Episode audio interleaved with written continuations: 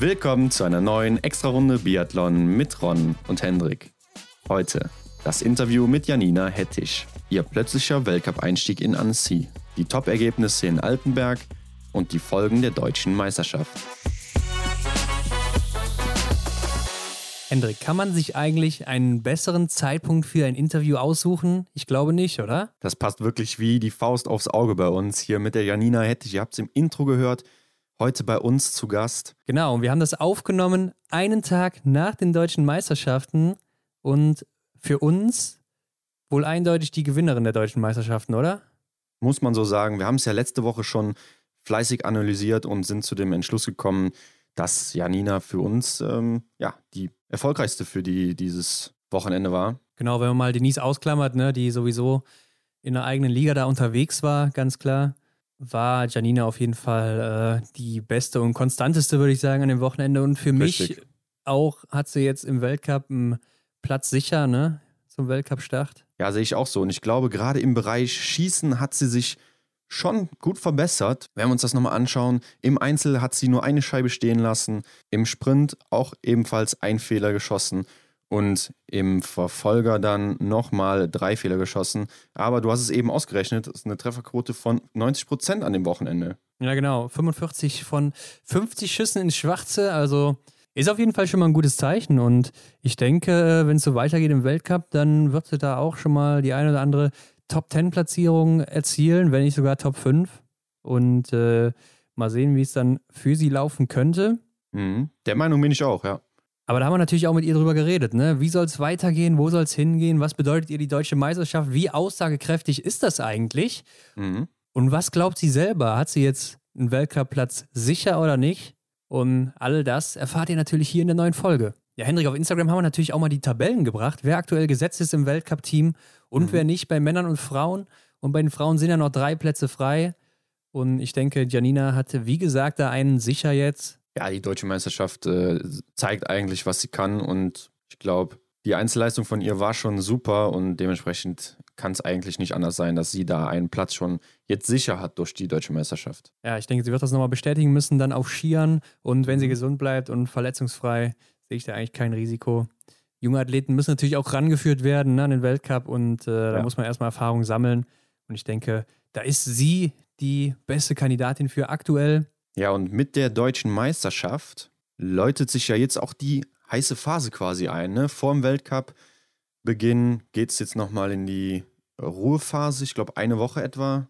Und dann, ja, geht es nochmal ran. Ne? Dann steht die Saison quasi vor der Tür und Genau, die Athleten sind jetzt dann auch teilweise nochmal eine Woche im Urlaub. Und dann geht es auch wirklich weiter in den letzten Trainingsblock vor Weltcup-Beginn. Und schreibt uns doch einfach mal auf Instagram, wie euch bisher diese Sommerunterhaltung von uns gefallen hat mit den Gästen. Ja, das würde mich auch interessieren. Und gebt uns auch gerne bei eurem Podcast-Anbieter eine Bewertung ab. Ja, am besten natürlich immer fünf Sterne, ansonsten lasst es einfach. Und viel Spaß mit Janina Hettich heute. Jo.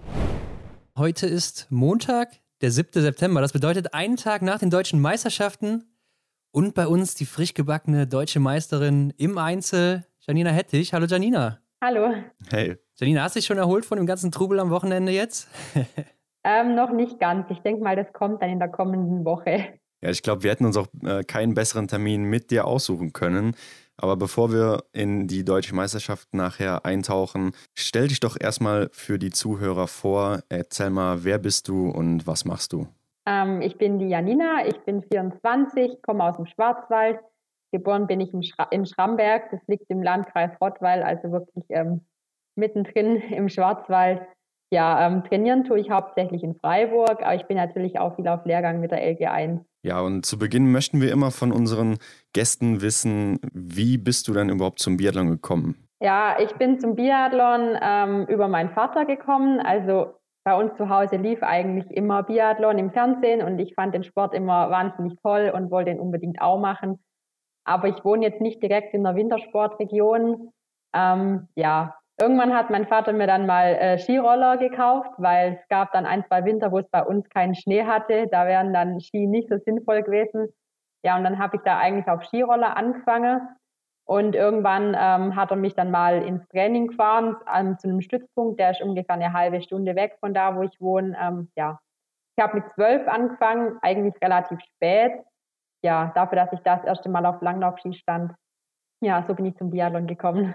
Ja, aber ich würde sagen, bevor wir auch mal zum aktuellen Highlight kommen, nämlich der deutschen Meisterschaft, gucken wir erstmal an deine Anfänge. Und es fing ja an bei dir so, Saison 14, 15. Du warst gerade 18 Jahre alt. Jugend-WM in Minsk, ne? Mhm, Achter ja. Platz im Einzel, Zwölfter im Sprint, Sechster in der Verfolgung und das ist ja direkt eine WM gewesen, wenn man sich das mal anguckt. Und ist ja eigentlich, würde ich mal sagen, für einen Athleten so mit das Größte, jetzt abgesehen von Olympia vielleicht.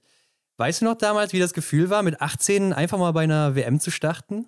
Ja, es war natürlich mein Ziel in der Saison, aber die Qualifikation war natürlich nicht einfach, weil ähm, bei den Jugendlichen, also ich war da noch jugendlich, ähm, sind nur mhm. zwei Mädels aus Deutschland gestartet. Und es war natürlich total aufregend alles. Ich wusste gar nicht, wo stehe ich da in dem Feld, ähm, wie viele Chancen habe ich da, ähm, mit vorne zu laufen. Und ja, mit zwei Top-Ten-Plätzen ähm, habe ich mich, glaube ich, ganz gut verkauft. Ja, auf jeden Fall. Mit dem zwölften Platz ja auch nur knapp vorbei. Und Saison 15, 16, Junioren-WM dann in Rumänien, warst du auch dabei, ne? Hast hier mit der Staffel ein ganz gutes Ergebnis abgeliefert mit dem vierten Platz. Hast auch im selben Jahr dein IBU-Cup-Debüt in Mattel gegeben, ne? Ja, die Staffel, da muss ich sagen, das war eher so ähm, ein trauriges Erlebnis für mich, weil da habe ich dann okay. tatsächlich stehend eine Strafrunde ähm, produziert und ah. ja, habe damit ein bisschen die Medaille für unsere Staffel verspielt, weil meine zwei Kolleginnen waren echt gut. Ja, das war dann schon ähm, ja nicht so nicht ganz so einfach, weil das war so der erste große, sage ich mal, Rückschlag oder die erste große Niederlage, wo ich da einzustecken hatte. Ähm, ja, ich war in dem Jahr dann gegen Ende der Saison relativ fit und durfte dann auch überraschenderweise mhm. mit zum ersten IBU Cup. Ähm, ja, das weiß ich noch ganz genau, wie da der B-Kader-Trainer angerufen hat und ich dachte, hm, war jetzt gar nicht in meinem Plan. Also es war total überraschend. Ja, und ähm, da konnte ich ja noch auch zwei ganz gute Rennen machen mit zweimal Top 20, ich glaube einmal sogar Top 15. Ja, du hast 19. und 14. jeweils ein Sprintrennen. Also es waren zwei Sprints anscheinend in dem Wochenende. Ja, gut recherchiert. Ja, und beides Mal ist die allerletzte Scheibe stehen geblieben, das weiß ich noch. Okay, das wussten wir jetzt nicht. Aber ähm, du hättest ja auch zu dem Zeitpunkt noch im Junioren-Cup starten können. Ne? Der fing ja, glaube ich, da an in der Saison, 15, mhm. 16. Ja, dieses Wochenende danach ähm, war dann noch die Junioren-EM, aber da war ich dann schon so halb krank, da ging es mir nicht mehr ganz so gut. Ja, wie war das für dich so, der Schubs ins kalte Wasser zu den Senioren? Was hast du da gelernt daraus? Ja, mir sieht dann schon, ähm, wie hoch das Niveau da, da ist und dass man da auch, ähm, dass im Training eigentlich alles passen muss und dass man sich auch nicht mehr groß eine Verletzung oder eine Krankheit leisten kann, ähm, ja, um da mitzuhalten. Also in meinem letzten Juniorenjahr, da ähm, hatte ich auch noch größere Probleme im Rücken und da lief dann nicht ganz so gut. Ähm, ja, und dann war das erste Damenjahr. Ja, im IBU Cup war ich hin und wieder mal ganz gut, aber es war noch nicht ganz so erfolgreich. Ähm, ja, aber seit ich dann zwei, drei Jahre jetzt mal ordentlich durchtrainieren konnte, wird es immer Stück für Stück besser. Ja, du warst ja recht wenig im Junioren-Cup unterwegs, ne? meistens direkt immer im IBU-Cup, also kennst den Seniorenbereich ganz gut. Und ich würde sagen, seit der Saison 17, 18 bist du wirklich dauerhaft im IBU-Cup dabei gewesen, warst so 21 Jahre alt zu der Zeit und hin und wieder mal so Top-10-Platzierungen geholt. Ne? IBU-Cup am, äh, am Ende warst du dann auch Platz 16. Weißt du noch, was du damals dachtest, wie es jetzt weitergehen würde für dich so im Biathlon? Ja, ich habe natürlich dann ähm, gehofft, dass ich mich in der B-Mannschaft halten kann und dass ich mich auch ähm, im Jahr danach, sage ich mal, im IBU Cup noch besser ähm, präsentieren kann und auch mal in die Top 6 laufen. Da war es öfter mal so, ach, der eine Fehler zu viel und dann war es vielleicht wieder Platz 8 oder 9, aber halt doch nicht, ähm, sage ich mal, auf Podest oder unter die Top 6. Ja, aber Mitte der ähm, nächsten Saison ist mir das dann auch mal gelungen, dass ich alle zehn Scheiben getroffen habe und dann ging es aufs Podium. Ja, in der Saison 18, 19 ging es dann weiter für dich im IBU Cup und da kamen auch deine ersten Top-Ergebnisse. Insgesamt hattest du zwei Einzelpodeste und dein erstes Podest war auf der Lenzer Heide, Platz 3 im Sprint. Und beschreib uns doch mal das Gefühl, das erste Mal auf dem Podest zu stehen. Ja, das war schon, ähm, schon so ein bisschen ein Traum weil ich habe da lang drauf hingearbeitet. Eben, das war immer der eine Fehler dann da mal zu viel, dass es dann halt nicht gereicht hat. Und dann war ich schon so fast ein bisschen am Verzweifeln und dachte, es kann doch nicht sein, immer dieser eine Fehler zu viel. Und ja, Lenzerheide ist schon immer einer meiner Lieblingsorte gewesen. Und ähm, da bin ich einfach gern, da liegen mir die Strecken und auch der Schießstand. Und ähm, an dem Tag, da lief es einfach. Da habe ich mich am Schießstand richtig gut gefühlt und ja, das ging dann eigentlich ganz einfach. Und ja, läuferisch war es dann auch ganz gut und dann hat es zu Platz 3 gereicht. Das heißt ja dann, du würdest dich wahrscheinlich freuen, wenn die Lenzer Heide im Weltcup aufgenommen wird, ne? Ja, definitiv. Was macht die so besonders, so die Strecken da auf der Lenzer Heide? Was findest du da so gut? Ja, sie sind nicht ganz einfach. Ähm, es mhm. zählt schon zur mittleren Höhe. Da haben dann manche auch schon, ähm, man merkt dann schon ein bisschen, die Beine brennen schneller und ähm, die Lunge brennt ein bisschen schneller. Aber ähm, mir liegt es eigentlich ganz gut und ähm, ja, ich finde auch den Ort echt schön. Mhm. Ja, in der Saison 18, 19 war ja auch die Europameisterschaft in Minsk. Hier hast du Silber geholt mit der Mixstaffel und du hast einen fünften Platz im Einzel geholt. Und bevor wir jetzt mal auf die DM zu sprechen kommen, also auf die deutsche Meisterschaft, wo es am Schießstand ja wirklich gut bei dir lief, würde ich eigentlich sagen, dass Schießen eher deine Schwäche ist, oder? Wie siehst du das selber? Ja, also Stehenschießen ist schon meine ähm, größte Schwäche, sage ich mal. Da ähm, ja, bin ich manchmal ganz schön zittrig. Ähm, ja, mhm. muss, man so, muss man schon so sagen. Ist das ein, was, was du dann auch eher so fokussierst im Training und sagst, boah, da will ich unbedingt besser werden und gibst da auch dann wirklich Fokus drauf? Ja, auf jeden Fall. Ähm, es ist immer ein schmaler Grad zwischen, ich lege da den Fokus drauf und ich sag mal, ich bin zu verbissen und zu, ähm, ich sag mal, über ehrgeizig, weil dann ähm, funktioniert es manchmal auch nicht mehr so gut. Aber ich lege da auf jeden Fall den Fokus drauf. Ja, ja.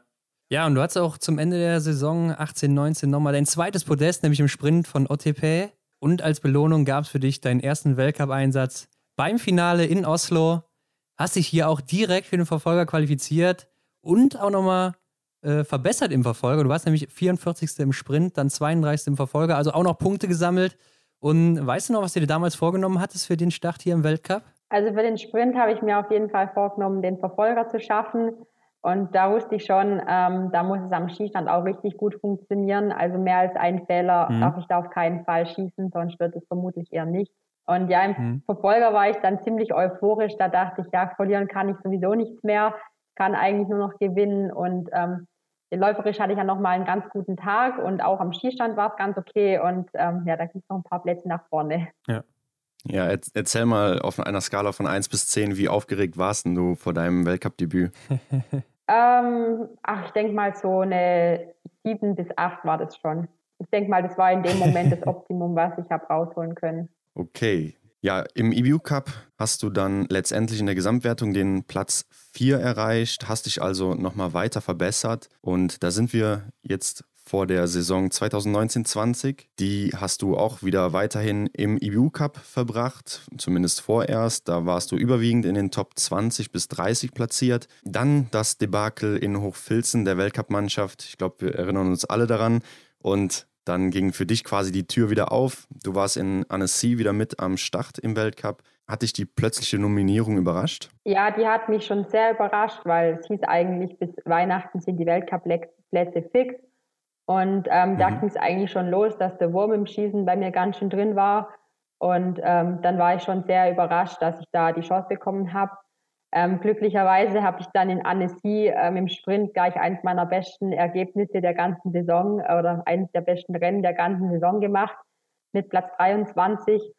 Und ja, das war dann schon mal, ähm, ja, da hatte ich dann schon ganz gut den Fuß in der Tür, weil mir in der Verfolgung war ich dann noch 30. oder 31. Das waren dann schon zwei ordentliche mhm. Ergebnisse.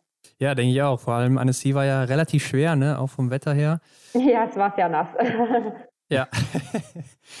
war es aber dann auch Teil der Oberhofer Damenstaffel mit dem vierten Platz dann in Oberhof? Und das war ja für dich das erste Mal im Weltcup zu Hause zu starten, also Deutschland. Und äh, ist es für dich ein Unterschied, in Oberhof zu laufen im Vergleich zu anderen Weltcup-Orten oder vielleicht auch IBU-Cup-Orten? Also ja, ich fand es schon einen großen Unterschied. Ähm, in Oberhof sind die Zuschauer schon sehr nah dran, gerade am Bürgstieg, da ist es extrem laut. Und wenn man das nicht gewohnt mhm. ist, dass dann, ähm, dass man am Skistand liegt und die ähm, Zuschauer schreien, alle für dich, das war schon echt ein ganz besonderes Erlebnis. Und ähm, ja, ich habe es mir nicht ganz so laut vorgestellt während dem Wettkampf, als es dann tatsächlich war. Aber wenn man so den Bürgsteig hochläuft ähm, und die ganzen Leute feuern einen an, schon beim Einlaufen, ähm, da kriegt man schon eine Gänsehaut. Ja, Oberhof auf jeden Fall. Wahnsinnige Atmosphäre, kann man nicht anders beschreiben. Wenn man mhm. schon mal da war, dann weiß, glaube ich, jeder, äh, was ich da meine. Und dein erstes Weltcup-Podest hat gar nicht so lange auf sich warten lassen, nämlich Mixstaffel auf der Pokeljuka, ne? Dritter Platz hier. Und was bedeutet dir dieses Ergebnis in deiner bisherigen Karriere? Ja, ich denke mal, ähm, das erste Weltcup-Podest ist immer so ein Meilenstein. Klar, ähm, es war mit einer Staffel, ja. da gehören auch noch die Leistungen von drei anderen dazu und die waren alle auch echt top drauf. Aber ich war an dem Tag, ich hatte an dem Tag auch einen ganz guten Tag und ja, wir waren da nicht unbedingt ähm, die bestbesetzte Staffel, ähm, weil auch einige, gerade wie Denise, die haben dann das Rennen ausgelassen, weil sie sich lieber auf die WM vorbereiten wollten.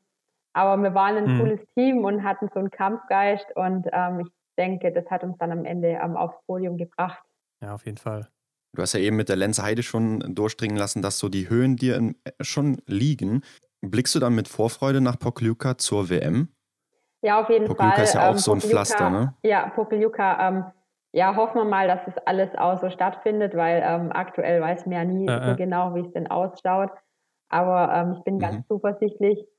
Und ähm, das wäre natürlich ein Traum, mich dafür zu qualifizieren, weil ähm, in Pokljuka, ich mag die Strecken, ähm, aus Einzel war da schon ganz gut ähm, und die Mixstaffel dann noch besser.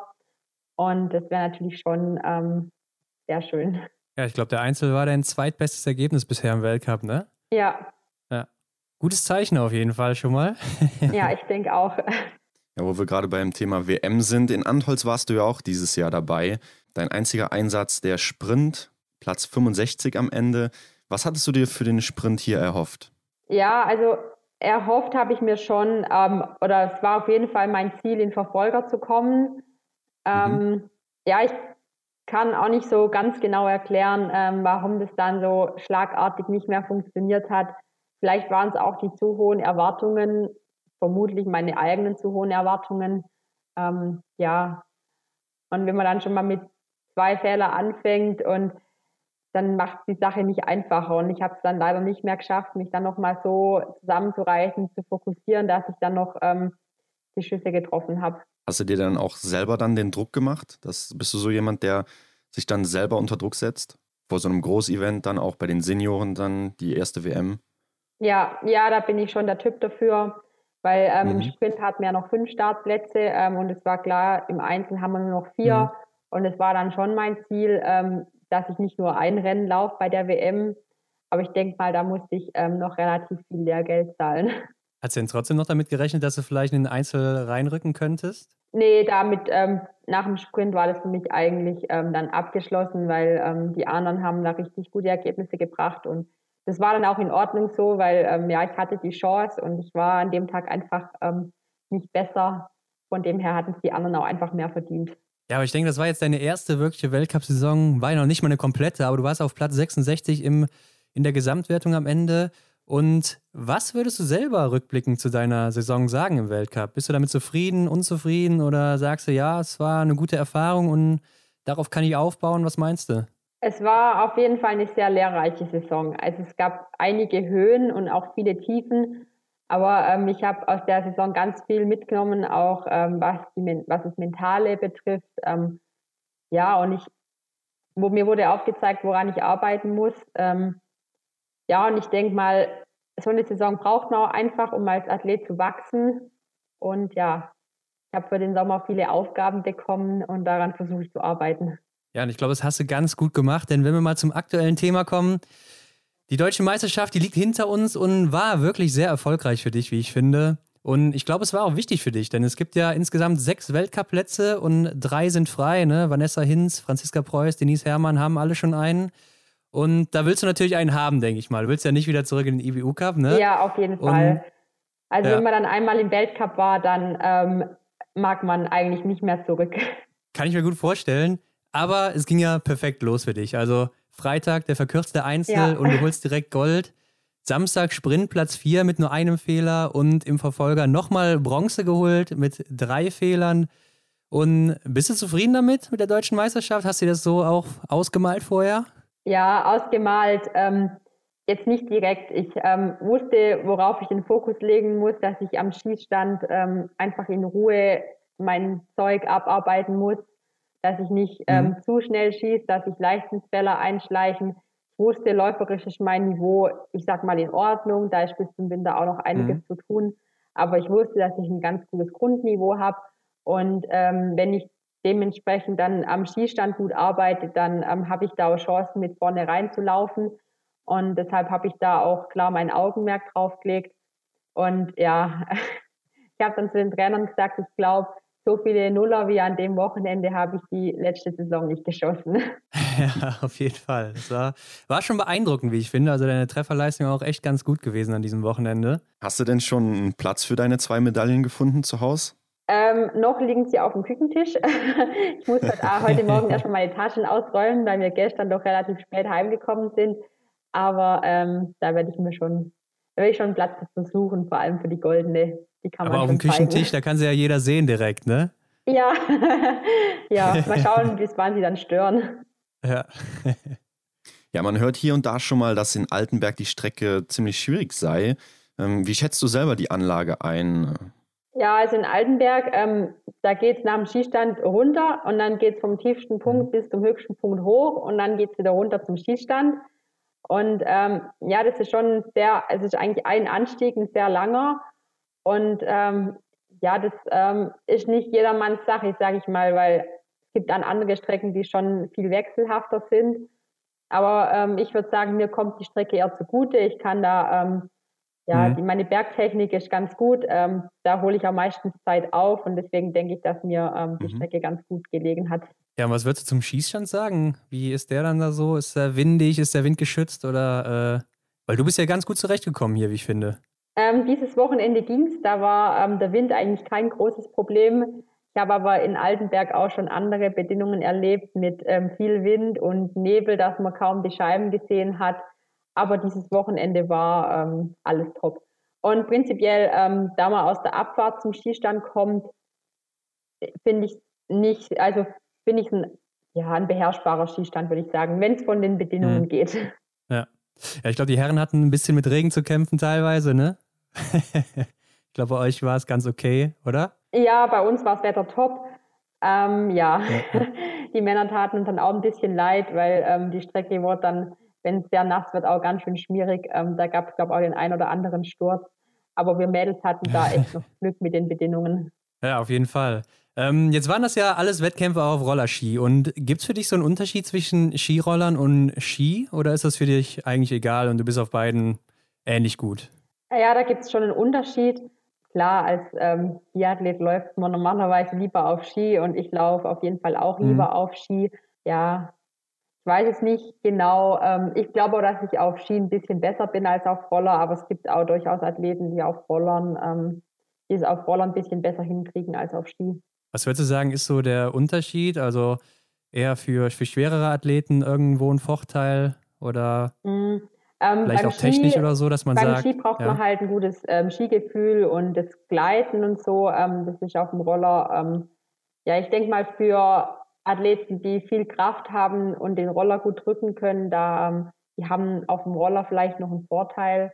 Und ich sag mal, vielleicht die gefühlvolleren ähm, Läufer, mhm. die haben vielleicht auf dem Ski ein bisschen einen Vorteil. Aber ja, ich denke mal, wenn man fit ist, dann ähm, ist man auf Ski und auf Roller fit.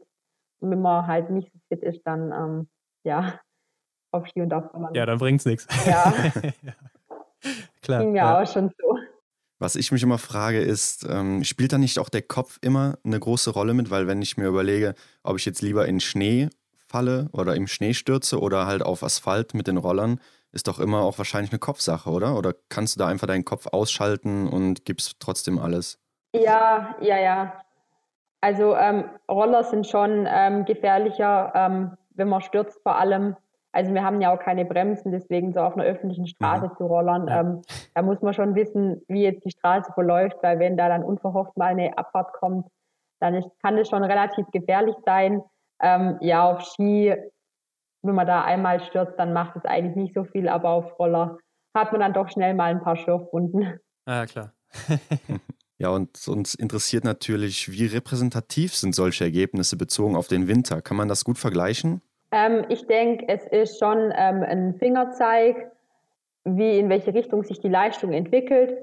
Aber ja, letztendlich müssen wir halt im Winter fit sein und unser höchstes Niveau haben und nicht im September. Und deswegen, mhm. ähm, also es ist mit Sicherheit ähm, ja eine gute Standardbestimmung. Aber ähm, ja, im Winter kann es dann manchmal doch noch ein bisschen anders aussehen. Ja, und ich denke, dein Weltcup-Platz, der sollte doch jetzt eigentlich sicher sein, oder? Ähm, ich habe noch nichts gehört von den Trainern, aber ich hoffe natürlich sehr. Also ich kann es mir ehrlich gesagt nicht anders vorstellen nach der Leistung, weil äh, ja, ja war es, glaube ich, nach Denise Herrmann so mit die konstanteste. Ja, also ich denke mal, ähm, viel besser hätte ich mich nicht anbieten können. Dass Denise natürlich läuferisch ähm, in einer anderen Liga läuft, das war uns im Training schon klar. Von dem her mhm. ähm, war mir Allerdings. auch klar, wenn, wir nicht, wenn jemand anders eine Chance hat, dann eigentlich im Einzel, weil das halt doch noch ähm, deutlich schießlastiger ist. Aber ähm, also für Sprint und Verfolgung habe ich definitiv mit keiner anderen Siegerin gerechnet. Man muss natürlich dazu sagen, ihre Leistung jetzt Samstag, Sonntag, das war Weltklasse, ne? also mit nur einem Fehler ja. insgesamt. Glaube ich, hätte da keiner auch im Weltcup irgendwas machen können. Nee, das muss man einfach auch neidlos anerkennen, ja. dass ähm, sie das sehr gute Arbeit macht. Auf jeden Fall. Aber ich meine, es waren ja auch gute Leute dabei, wie jetzt Maketa Davidova oder so. Die mhm. hat sich ja jetzt auch nicht da irgendwie vorne etabliert. Ne? Und im Weltcup ist sie ja schon eine, die da mit der, eine der, also mit einer der schnellsten und auch eine der stärksten so, ne? Ja, ähm, ich denke mal, die ähm, wird im Winter da auch wieder mit dazu zählen. Ja, da weiß man auch mhm. nicht genau, wie gut haben die sich jetzt auf die, auf unsere deutsche Meisterschaft vorbereitet. Ich könnte mir gut vorstellen, dass sie das auch einfach aus dem Training rausgelaufen sind, ohne große Vorbereitung und ähm, mhm. ja, dann ist man natürlich noch nicht ganz so fit. Aber ja, es ist trotzdem mal ähm, ja, eine, eine gute Standardbestimmung, wenn man, wenn man auch ähm, die Leistungen von Athleten aus anderen Nationen sieht. Ja, klar, auf jeden Fall. Ja, lass uns noch gerade einen kleinen Ausschweif zum ähm, oder über die aktuelle Situation machen. Die deutsche Meisterschaft war ja der erste Wettkampf mit Corona-Bedingungen und Zuschauern. Es waren ja ein paar Leute vor Ort. Ja. Ähm, erzähl mal, wie war der Ablauf? Ähm, Gab es da irgendwelche Veränderungen im Vergleich zum letzten Jahr? Also ähm, es war prinzipiell nur eine begrenzte Zuschauerzahl. Dann ähm, auf der Tribüne war natürlich Maskenpflicht und es kamen auch immer wieder Durchsagen, ähm, dass auch ähm, die Leute den Sicherheitsabstand einhalten sollen und die Ordner haben auch darauf hingewiesen. Und jetzt, ähm, wir Sportler waren komplett von den Zuschauern getrennt. Also wir ähm, durften nicht in den Zuschauerbereich und ja, ich denke mal, das hat soweit ähm, ganz gut funktioniert. Und ich war auch ganz mhm. glücklich, mal wieder vor Zuschauern zu laufen. Ja, das kann ich mir vorstellen. Gab es denn da auch Richtlinien für euch Athletinnen, ähm, also oder aus Athletensicht? Wie war das Backstage zum Beispiel, ähm, irgendwie in der Umkleide oder irgendwie sowas? Ja, ähm, in geschlossenen Räumen sollen wir natürlich auch Maske tragen. Dann sollen wir auch unter mhm. den Athleten schauen, dass wir ähm, die Sicherheitsabstände waren, auch vielleicht gerade zu anderen Trainingsgruppen, weil mit der eigenen Trainingsgruppe, da wohnt man auch im Hotel, aber jetzt vielleicht gerade zu anderen, ja. ähm, nicht so viel umarmen und ja, einfach ähm, die Hygienevorschriften einhalten. Ja. Ja, ja. Jetzt kennt man ja so die Flower Ceremony aus dem Weltcup. Du warst zweimal bei der Siegerehrung dabei. Wie lief das ab? Dreimal sogar. Dreimal sogar. Ja, ähm, das war eigentlich ganz lustig, weil die, äh, die Blumen, die lagen dann schon ähm, an unserem Platz, sage ich mal. Mhm. Und äh, die Medaille wurde dann zwar gebracht, aber wir durften sie uns selber umhängen und dann ähm, ja, gab es halt nur so ein kurzes ähm, mit der Faust abklatschen und kein, ähm, kein richtiges Händeschütteln. Ich standen doch alle mit Maske da, ne? Also auf dem Podest, wenn ich das richtig gesehen habe. Ja, ja, also wir mussten auch ähm, ja. zur Siegerehrung mit Maske für die ähm, Fotos, wo dann genügend Sicherheitsabstand war zu den Journalisten, da durften wir die Maske dann kurz abnehmen. Aber mhm. prinzipiell mhm. ähm, waren wir da immer mit Maske. Ja, kannst du dir denn eigentlich vorstellen, dass jetzt der Weltcup dann auch mit Zuschauern irgendwie ablaufen kann? Ja, ich denke mal, ähm, jetzt die deutsche Meisterschaft in Altenberg war schon mal ein Beispiel, wie es funktionieren könnte. Aber klar, ich glaube, das waren äh, maximal 1000 Zuschauer. Bei einem Weltcup sind es natürlich deutlich mehr. Ich denke mal, wenn man ein gutes Hygienekonzept erarbeiten kann, dann ähm, kann ich mir das schon auch vorstellen, dass dann wieder Zuschauer kommen. Aber ich denke mal, in erster Linie geht es dann ähm, um die Sicherheit von, ähm, von den Menschen. Und ähm, ja, Biathlon ist ja ein Sport, der lebt ja auch viel ähm, von der Fernsehübertragung. Von dem her ähm, mhm. wäre natürlich schön, wenn äh, wieder Zuschauer im Stadion wären. Aber ja, wenn nicht, dann ähm, ja, wäre zwar schade, aber dann wäre es halt so. Aber ihr habt noch nichts gehört oder so, dass sich da jetzt irgendwas ändert oder ob was zugelassen ist oder nicht? Also ihr habt noch keine neuen Infos selber als Athleten jetzt? Nee, also ich habe jetzt noch ähm, keine Infos. Ich weiß auch nicht, ähm, was es da schon für Infos gibt, aber ich habe noch ähm, nicht direkt was gehört. Für mich stand jetzt erstmal die ähm, Qualifikation, sage ich mal, im Vordergrund. Mhm. Und ja, wenn jetzt die ähm, geschafft ist, dann ähm, kann man sich mit den anderen Dingen beschäftigen. Ja, auf jeden Fall. Und ich denke, das hast du echt eindrucksvoll bewiesen. Und es ist ja auch gar nicht mehr so lange bis zur neuen Saison. Ne? Also nee. jetzt nur noch circa ein paar Wochen, also drei Monate oder sowas. Das, das sind ein paar Trainingswochen und dann geht es schon wieder los. Und hast du dir schon Ziele gesetzt? Was nimmst du dir selber vor? Also ähm, wenn ich im Weltcup starten darf, dann wäre ähm, natürlich mal das Ziel, unter die Top Ten zu laufen. Klar, da muss alles passen. Aber ich denke mal, ich bin auf einem guten Weg. Und die Basis ist, dass ich das am Skistand wieder ähm, stabil und sauber hinbekomme. Und ähm, da bin ich, denke ich, auch auf einem guten Weg. Und dann ähm, hoffe ich mal, dass das ähm, auch was werden kann.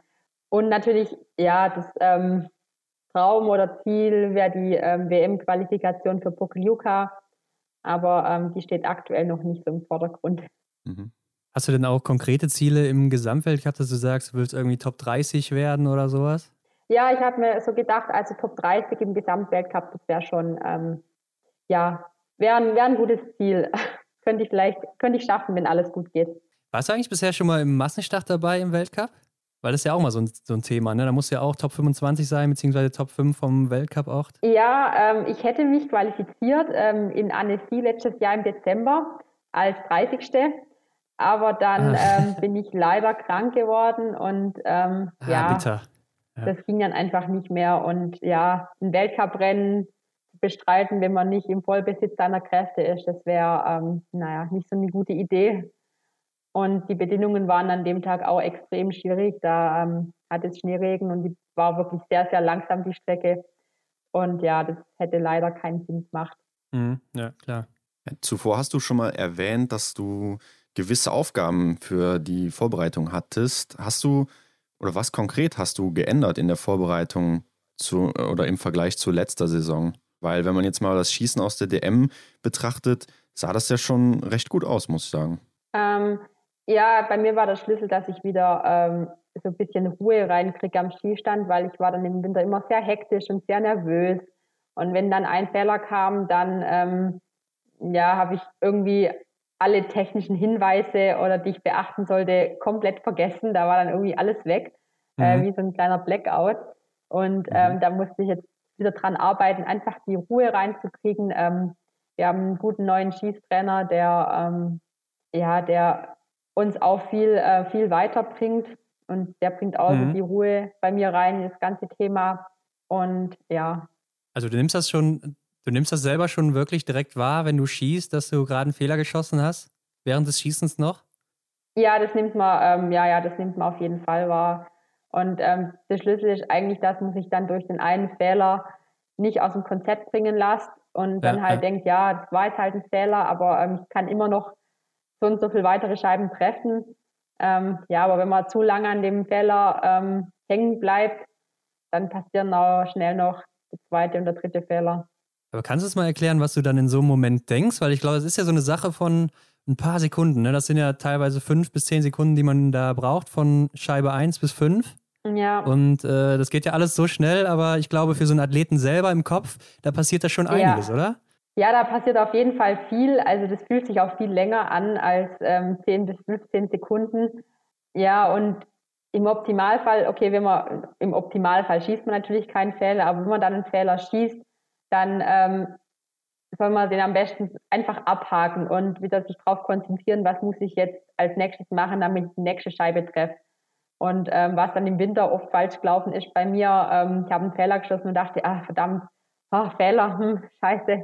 Und dann kam aber auch gleich der nächste Fehler und es war dann so, ich sag mal, ein Teufelskreis, weil ja, hm, ich sag mal, ja. ein Fehler kann man dann mal noch verschmerzen, aber wenn es dann zwei oder sogar drei werden, dann ähm, ist einfach definitiv zu viel. Wird man dann vielleicht auch so ein bisschen unruhiger oder so, dass man, also wenn du jetzt einen Fehler schießt, dass du dann drüber nachdenkst und dann gleichzeitig vielleicht nicht mehr so sicher bist an der Waffe, jetzt gerade stehen vielleicht? Ja, ja ich glaube, ähm, genau das war auch bei mir das Problem ähm, im Winter, weil ich hatte immer im Hinterkopf, ich muss eigentlich null schießen, ähm, ich muss ein Top-Schießergebnis bringen, ähm, sonst, ich sag mal, schaffe ich den Verfolger nicht. Und mhm. ja, so in den ersten Weltcup-Rennen hat es dann noch ganz gut funktioniert. Da war auch viel Euphorie noch dabei. Ähm, aber wenn man dann mal zu viel drüber nachdenkt, ähm, dann macht die Sache nicht leichter. Machst du denn dann solche Situationen mit dir selbst aus oder ist auch so ein Mentaltrainer sowas, mit, mit dem du arbeitest? Ich habe jetzt ähm, im Frühjahr angefangen, mit einer neuen Mentaltrainerin zu arbeiten. Mhm. Ähm, da haben wir erstmal die ganzen ähm, schlechten Ergebnisse, sag ich mal, vom Winter äh, verarbeitet und ähm, darauf aufgebaut. Und es hat wirklich ganz gut funktioniert und da bin ich auch sehr dankbar, dass ich die habe und ich denke mal, die Arbeit zahlt sich schon aus, weil beim Biathlon da mhm. ähm, schon sehr, sehr viel Kopfsache beim Schießen. Ja, das kann ich mir echt sehr gut vorstellen. Vielleicht einfach so schnell schießen wie Franzi Preuß, dann denkt man vielleicht auch gar nicht so viel nach. Also ja, wenn man dann auch noch so gut trifft wie Franzi Preuß, dann wäre das natürlich ähm, ja. sehr gut. Aber ähm, ich weiß nicht, ob das bei mir so gut funktioniert aktuell. Bei mir steht jetzt erstmal wieder Treffer vor Zeit. Mhm. Ja, ich denke, das hat auch einigen anderen Athleten immer sehr geholfen, ne? wie zum Beispiel Martin Foucault war jetzt auch nie der schnellste Liegenschütze, aber einer der sichersten. Ne? Und hat ja auch das ein oder andere gewonnen im Biathlon, kann ja, man sagen. Ja. ja, da muss man halt nach seinem Gefühl gehen. Wenn man sich, ähm, ja. wenn man sich gut fühlt, dann kann man schon auch, dann kann man schon auch schnell schießen, dann kann auch ich mal schnell schießen. Aber wenn jetzt, ähm, wie jetzt gerade bei der deutschen Meisterschaft, bei mir einfach ähm, die Trefferleistung im Vordergrund steht, weil ich weiß, ich muss, ähm, muss ich brauche ein gutes Schießergebnis. Ähm, und mhm. es ist einfach auch Qualifikation. Also wenn jetzt mal ein Wettkampf ähm, schlecht läuft, dann hat es halt gleich mal größere Auswirkungen. Ja, dann ähm, habe ich schon geschaut, dass ich mir die Zeit nehme, dass ich auch sichere Treffer setze. Mhm. Hoffen wir mal, dass du den Schwung aus der deutschen Meisterschaft mitnehmen kannst in die neue Saison. Aber auch. lass uns mal kurz weggehen vom Biathlon und Janina, was machst du denn eigentlich am liebsten neben dem Biathlon, wenn du nicht auf Skiern stehst? Ähm, also ich treffe mich wahnsinnig gern mit Freunden oder ich bin auch gern bei meiner Familie. Dann, ähm, ja, ich habe einen kleinen Garten daheim. Da äh, mache ich auch mhm. wieder mal gern was. Heute Morgen habe ich einen Himbeeren geerntet, da freue ich mich dann immer. Ähm, ja, bin auch ein Typ, ich spiele ähm, gern Gesellschaftsspiele oder Karten oder so. Ähm, mache mhm. ich ganz gern. Und wenn dann mal noch Zeit ähm, bleibt, dann spiele ich auch mal gern Klavier. Ich hatte nämlich zehn Jahre Aha. Klavierunterricht, aber da mhm. habe ich leider nicht so oft Zeit dafür. Ja, so ein Klavier kann man auch schwer mitnehmen auf Weltcupreisen, ne? ja. ja, ich glaube, ähm, sehr schwer. Noch steht mein Klavier auch bei meinen Eltern, aber ähm, irgendwann findet es mal wieder den Weg zu mir. Das heißt, du bist auch eher so dann, wenn Ruhetag ist, dann bist du auch so die, die dann die Füße hochlegt oder bist du trotzdem noch weiterhin aktiv? Es hört sich jetzt eher so an, als dass du dann auch schon mal gerne deine Ruhe hast. Ähm, jein, also sportlich gesehen mache ich dann am Ruhetag schon mal gern nichts, aber ähm, mhm. ja, ich bin eigentlich ähm, so, ich sag mal eher so ein unruhiger Typ. Ähm, ja, dann gehe ich da so, mal noch ja. vorbei, dann äh, mache ich das mal noch und dann ähm, gehe ich mal mhm. noch in den Garten. Also ich habe dann schon meistens auch immer was zu tun. Ähm, ja, aber vom Sport schalte ich da schon mal ganz gern ab. Ja, ja. Ja, wir haben ein bisschen was auf Instagram rumgestöbert bei dir, auf deinem Profil und da ist uns ein Bild aufgefallen, da stehst du, glaube ich, auf einer Slackline, kann das sein? Mhm. Ja. Wie kommt, wie kommt das? Ähm, ja, ich habe ähm, schon länger eine zu Hause und mhm. beim Biathlon oder gerade beim Skilaufen ist es auch sehr wichtig, dass man ähm, gut auf dem Ski steht und da finde ich eigentlich die, ähm, die Balance da bei der Slackline eine ganz gute Übung dafür konnte das früher nämlich mhm. ganz schlecht und das ähm, hat man dann auch auf dem Ski gesehen, dass ich da nicht so gut ähm, balancieren oder gleiten kann. Ähm, mhm. Aber seit ich jetzt öfters mal auf der Slackline stehe, ähm, wurde das auf dem Ski auch besser. Ja, das hat der Philipp Horn uns verschwiegen, dass er da vielleicht sogar seine Balance ein bisschen mit trainiert.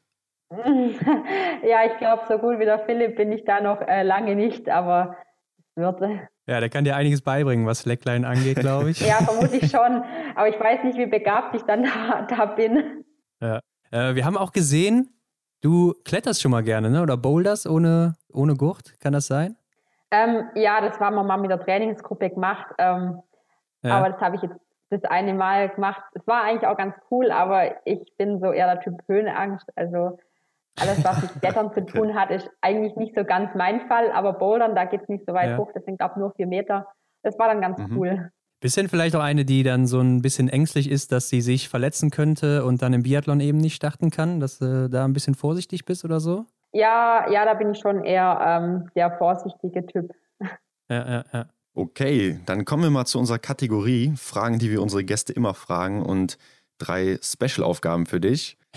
Nummer eins lautet: Hast du ein Ritual vor jedem Rennen? Ähm, ja, ich versuche eigentlich vor jedem Rennen immer alles ähm, gleich zu machen. Aber so ein mhm. richtiges Ritual, so ich sag, nee, nee, so ein richtiges Ritual habe ich eigentlich nicht. Mhm. Hast du einen Lieblingsort im Weltcup? Mm, ja, Pokljuka ist schon. Und Annecy. Aber wenn ich mich entscheiden müsste, eher Pokljuka. Ja, das äh, hört sich doch schon mal gut an. Deine Lieblingsdisziplin? Beim Biathlon? Genau. Ähm, Massenstart. Es macht mir einfach am meisten Spaß, ähm, ja, mit den Mädels gemeinsam zu laufen und dann äh, Frau gegen Frau schießen. Das ähm, liegt mir, glaube ich, auch ganz gut. Ja, hoffentlich sehen wir dich dann nächste Saison mal da im Massenstart. Äh, stehend oder liegend schießen? Hm, liegend schießen. Weil du da besser bist oder weil du auch sagst, es macht dir mehr Spaß? Ähm, eher, weil ich besser bin. Also ich glaube, mehr mhm. Spaß macht mir tatsächlich das Stehenschießen. Aber ähm, liegend, da fühle ich mich einfach sicherer. Da weiß ich, ich kann ähm, gute Treffer setzen. Muss ich mir nicht so viel Sorgen mhm. machen, wie stehen, dass da irgendwas daneben gehen kann. Okay. Was ist für dich das Coolste am Biathlon? Ähm, der Wechsel und die Spannung. Also wirklich der Wechsel zwischen, ich gebe alles auf der Strecke und muss dann aber 100% konzentriert sein am Schießstand. Und ja, es macht es einfach so spannend. Und was ist für dich das Schlimmste am Biathlon? Ach, das ist die Belastung für meine Nerven. ich bin immer so nervös und ähm, ja, so ja, im Winter dann ähm, vor den Weltcuprennen, da ähm, ja, sind meine Nerven schon stark beansprucht. Und ich glaube, die mhm. von meiner Familie auch, weil die fiebern dann immer mit und leiden mit. Dein schönster Moment im Biathlon? Ähm, also ich glaube, mein schönster Moment war der Gewinn der Silbermedaille bei der Mixed-Staffel in Minsk. Es war auch ein richtig ja. spannendes Rennen und wir haben uns die Medaille richtig erkämpft und ähm, verdient. Und es war dann die pure Freude, als wir dann auf dem Podest standen. Ja. Wer sind oder waren vielleicht früher deine Vorbilder im Biathlon? Ja, ähm, als ich angefangen habe mit Biathlon, war natürlich Magdalena Neuner ganz groß. Da fiebert man dann schon immer mit. Ja ich habe jetzt nicht so ein spezielles Vorbild. Es gibt ähm, viele, von denen ich ähm, gewisse Dinge sehr beeindruckend finde und ähm, ja, sagen wir von jedem etwas. Was würdest du da so nennen jetzt? Also ähm, klar, das läuferische Potenzial von der Denise finde ich schon ähm, sehr, sehr beeindruckend. Ja. Und ähm, von der Laura Dahlmeier die, die Abgeklärtheit am Schießstand, da hat man, ich finde, da hat man richtig gemerkt, die die, die, die will den Treffer setzen und die kann das auch und ähm, die hat da so gute Nerven und ähm, mir hat das Gefühl, nichts bringt sie aus der Ruhe. Das fand ich schon auch immer sehr, ähm, sehr beeindruckend. Ja, das stimmt auf jeden Fall. Hast du oder hattest du auch Vorbilder außerhalb vom Biathlon? Mm, ja, ich finde ähm, ich find die Gesa Krause ähm, ganz gut, weil ähm, ja, die ist echt ein gutes Vorbild dafür ähm, ja, für, ich sag mal, Disziplin und Ehrgeiz. Und ich finde es auch krass, dass man als Deutsche ähm, in der Laufdisziplin so gut sein kann. Ähm, aber die gibt da, glaube ich, auch einiges dafür. Ähm, ja, und mhm. die finde ich auch ähm, schon, schon ein Vorbild. Mhm. Weißt du, was du heute machen würdest, wenn du nicht zum Biathlon gekommen wärst? Ach, ganz schwierig. Ich habe da, ähm, ich weiß es nicht genau. Ich weiß auch, ähm, auch nicht so genau, was ich dann mal, ähm, es gibt viele Ideen, was ich vielleicht mal mache, wenn ich ähm, kein Biathlon mehr mache. Aber jetzt mich da schon so festlegen. Ähm, eigentlich dachte ich immer, ich würde mal in einem Büro enden. Aber ich weiß mhm. mittlerweile nicht mehr, ähm, ob das wirklich zutrifft. Also mhm. bleibt spannend, auch wenn ich mal keinen Biathlon mehr mache. Also du weißt auch noch nicht, wie es weitergehen wird oder so später mal?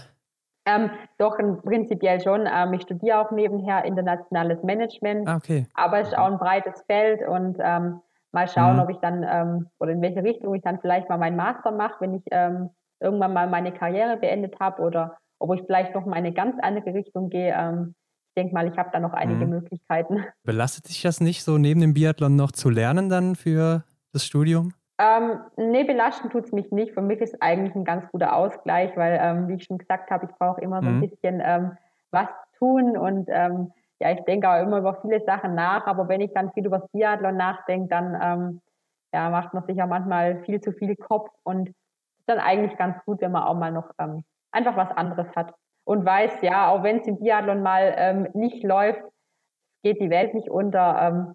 Ja, wir kann, ja. es gibt auch noch andere Dinge im Leben und das finde ich immer mhm. ja, ganz gut zu wissen. Mhm. Und wie ist das dann mit den Klausuren oder so im Februar, März oder wann schreibst du die? ich kann es mir Gott sei Dank relativ gut selber einteilen. Ähm, ah, den, den, Studiengang ja. gibt es an der Hochschule nur für Spitzensportler und da gibt es verschiedene Klausurtermine im Jahr und man kann auch sich ah, ähm, okay. jedes Semester selbst dann, sag ich mal, zusammenbauen, welche Fächer gerade mhm. passen.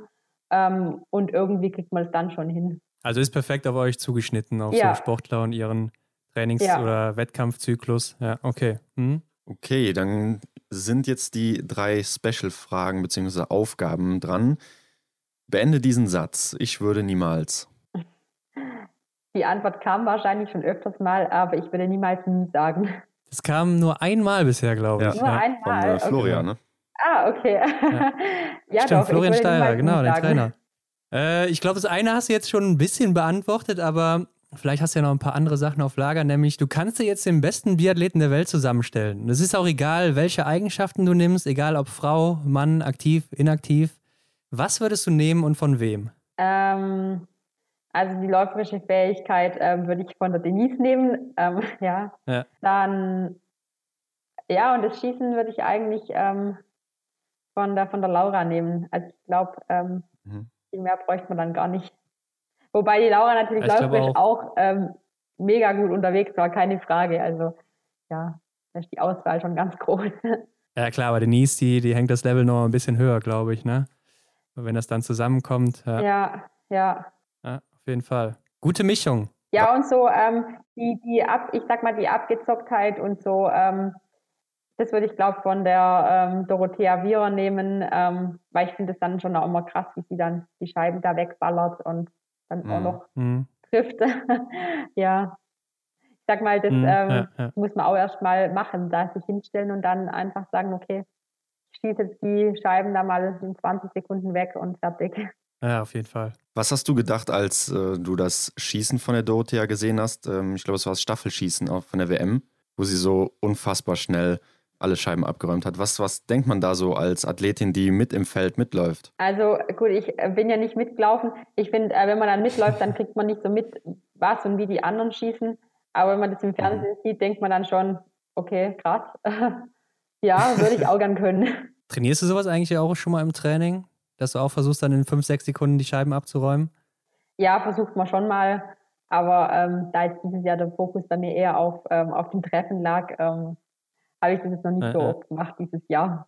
Mhm, okay. Ja, dann haben wir noch eine letzte Aufgabe für dich. Und zwar, was würdest du auf eine Werbetafel schreiben in einer großen Stadt, wo es jeder lesen kann?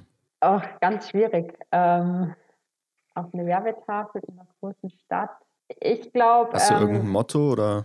Ja, ich würde ich würd drauf schreiben, ähm, erstmal vor der eigenen Haustür schauen, bevor man ähm, vor der Haustür von, ein, von anderen schaut, sag ich mal, weil ähm, glaube, jeder ähm, ist für sich selber verantwortlich und ähm, wenn jeder erstmal schaut, dass bei, ähm, ja, dass man selber, ich sag mal, ein guter Mensch ist und so, ähm, ja, und auch mal, und ich sag mal, sich selbst reflektiert, dann ähm, finde ich, kann man zu viel kommen, weil, ähm, ja, ich denke mal, es gibt zu viel, dass man dann, ja, immer eher schaut, was die anderen machen und weniger, was man selber macht. Mhm. Ja, ist das vielleicht auch was, was du so auf dich selber beziehst, dass Leute dir Nachrichten schreiben, wenn es mal im Weltcup oder im Rennen nicht so gut läuft? Ähm, ja, ich habe schon so Nachrichten bekommen, aber ich denke mir dann auch, ja, ich weiß selber, dass es vielleicht nicht so gut war. Ähm, ja, klar. Das ist jetzt eigentlich, ähm, ich sag mal, so konstruktive Kritik finde ich ja okay, aber wenn es dann, ähm, ja. ja, wenn dann manchmal Nachrichten kommen, die auch persönlich beleidigend werden, dann denke ich, ja gut, wenn die Leute nichts Besseres zu tun haben, als mir mhm. das mitzuteilen, dann hm, schade für die. Aber ich ja. versuche es dann nicht so persönlich zu nehmen. Ja, ja. ja, ich denke, das ist auch wichtig und ich denke, als Sportler ist man sowieso immer selbst der größte Kritiker, ne? Ja, ja. Und ich würde sagen, mit diesen Worten können wir das dann auch hier beenden. Aber erzähl doch nochmal unseren Zuhörern, wo sie dich finden können, wenn sie mehr über dich erfahren wollen auf Social Media oder sonstigen Kanälen. Ähm, ja, ich denke mal, am meisten erfährt man bei mir über Instagram. Ähm, ja. Mhm. Ich bin jetzt nicht so die, ähm, wo jeden Tag ähm, zehn Insta-Stories macht, aber ich versuche hin und wieder mal was äh, von mir preiszugeben. Ja. Ja, dann bedanken wir uns auf jeden Fall schon mal für deine Zeit und ja, äh, es hat Spaß gemacht und auch mal dich ein bisschen besser kennenzulernen, denn so lange bist du ja im Weltcup noch nicht dabei. Nee. Aber wir hoffen natürlich, dass wir dich auch in der nächsten Saison wiedersehen und wünschen dir auf jeden Fall viel Erfolg dafür. Ja, das hoffe ich auch. Ja, wir drücken die Daumen und sehen dich hoffentlich im Weltcup. Danke. Genau, bis dann. Bis dann. Wir hoffen, dir hat das Interview mit Janina Hettich gefallen. Wenn du mehr über Janina erfahren willst, dann folge ihr auf Instagram oder Facebook und begleite sie in der kommenden Weltcup-Saison. Ansonsten folge auch uns und teile die Episode mit deinen Freunden. Damit hilfst du uns sehr. Schau auch auf unserem Instagram-Kanal vorbei. Alle Links findest du wie immer in den Show Notes. Vielen Dank und bis nächste Woche.